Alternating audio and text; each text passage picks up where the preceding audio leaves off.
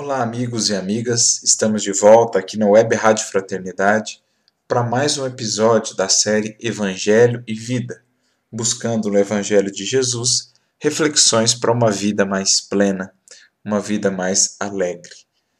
Hoje falaremos de algo fundamental que vai influenciar em toda a nossa percepção de mundo, nossa percepção daquilo que ocorre ao nosso redor, nossa percepção também das pessoas, a lente pela qual enxergamos a vida que nos cerca.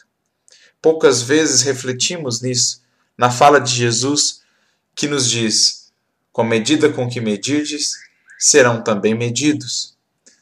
É preciso levar essa fala também para a nossa visão de mundo, para a nossa compreensão de vida e das situações que nos cercam. Se damos à vida pessimismo, a vida nos responde com desesperança, com frustração, com abatimento. Mas se damos à vida otimismo, ação, a vida nos devolve com esperança, com alegria, com realização. Portanto, a vida nos devolve aquilo que a ela damos. A vida nos mede segundo nós a medimos. Se a valorizamos, somos por ela valorizados, através das experiências que passamos a fruir e que são bem aproveitadas no nosso crescimento espiritual. Mas se a menosprezamos, se a negligenciamos, naturalmente colheremos os resultados disso, do não aproveitamento das oportunidades que nos são constantemente ofertadas. Então é preciso que atentemos para essa lente interior com a qual temos visto a tudo e a todos ao nosso redor.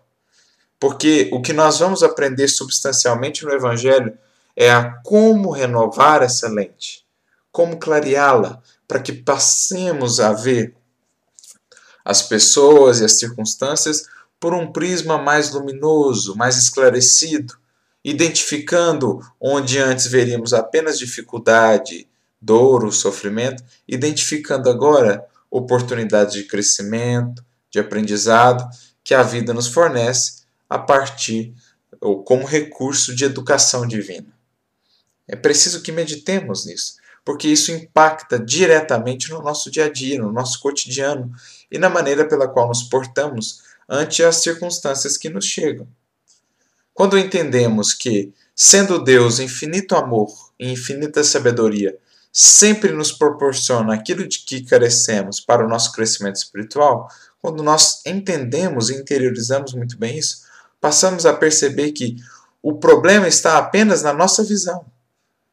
A nossa visão imperfeita é que ainda nos impede de enxergar o auxílio divino, onde, onde hoje temos enxergado apenas alguma dificuldade ou apenas um obstáculo insuperável. Muitas vezes, o recurso de que necessitamos está diante dos nossos olhos, o auxílio divino está bem diante de nós, mas não conseguimos enxergá-lo porque estamos com a mente e, portanto, a visão interior fixadas em pessimismo, desesperança, em dúvidas, em incertezas, em lamentações. Tudo isso gera uma sombra interior, e essa sombra interior nos impede de enxergar a vida como de fato ela é, assim como as circunstâncias como de fato elas são. Então é preciso, a partir nosso, da nossa integração com o Evangelho de Jesus, a partir da prece, da meditação e do esforço na renovação de sentimentos e da prática efetiva dos ensinamentos de Jesus, é preciso que, a partir disso, renovemos as nossas lentes para que passemos de fato a aproveitar a vida em toda a beleza, em toda a plenitude com que ela nos envolve, com os recursos divinos que nos chegam diariamente, para que possamos alçar aí os degraus da evolução.